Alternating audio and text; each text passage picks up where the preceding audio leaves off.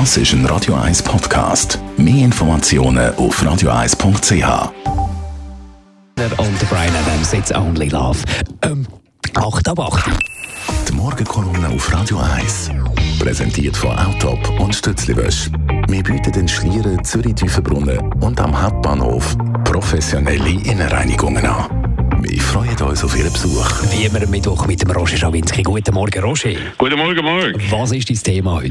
Du, Marc, ich bin enttäuscht und schockiert, was sich gerade bei uns abspielt. Der mit Abstand bevölkerungsstärkste Kanton mit über 1,5 Millionen Menschen, mit der absolut grössten Wirtschaftskraft im Land, mit den meisten Studenten, Professoren und Start-ups, mit einem riesigen Kulturangebot, ist nur kurz vor der Wahl in einer katastrophalen Form im Bereich Sport. Desaster überall, wo man anschaut. Im Fußball torkelt GC immer mehr im Abgrund entgegen und zeigt richtige Auflösungserscheinungen.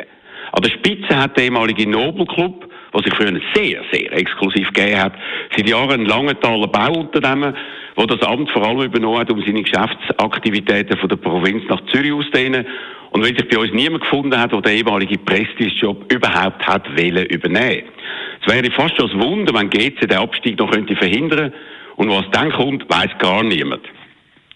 Der FC Zürich, also eigentlich die Familienfirma Canepa, ist seit Jahren bloß noch Mittelmaß, spielt in der Meisterschaft keine Rolle mehr und hofft Saison für Saison auf einen Lucky Punch im Cup.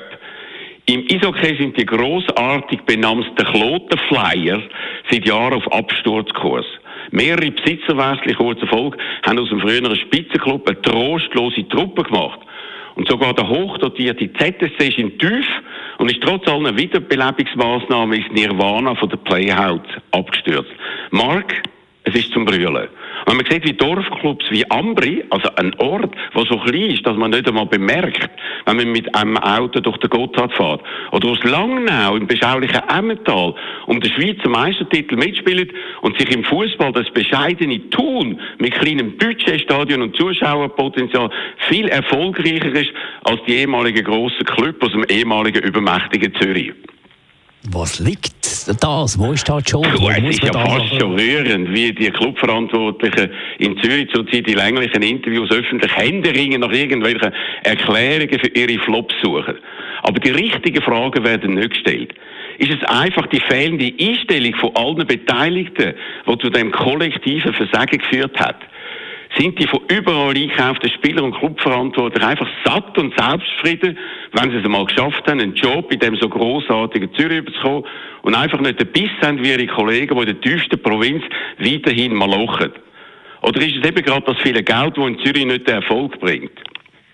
Vielleicht sollten wir die aktuelle Sportmisere als Realitätscheck empfinden, dass wir in Zürich eben doch nicht so gut und automatisch die Besten sind, wie wir selber glauben und was uns in der ganzen Schweiz immer wieder negative Reaktionen in Form von einem Anti-Zürich-Reflex einträgt. Vielleicht entspannt darum sogar die aktuelle Erfolgslosigkeit von der Zürcher Club das Klima der Schweiz ein Stück weit, weil die anderen sich an unserem kollektiven Misserfolg erfreuen können. Aber das ist vielleicht das einzige Positive. Es sollte umgekehrt ein Weckruf für uns sein, dass wir eben doch nicht automatisch in allem die Größten sind, sondern dass man uns in der heutigen Zeit immer extrem anstrengen muss. Sonst wird man überrollt.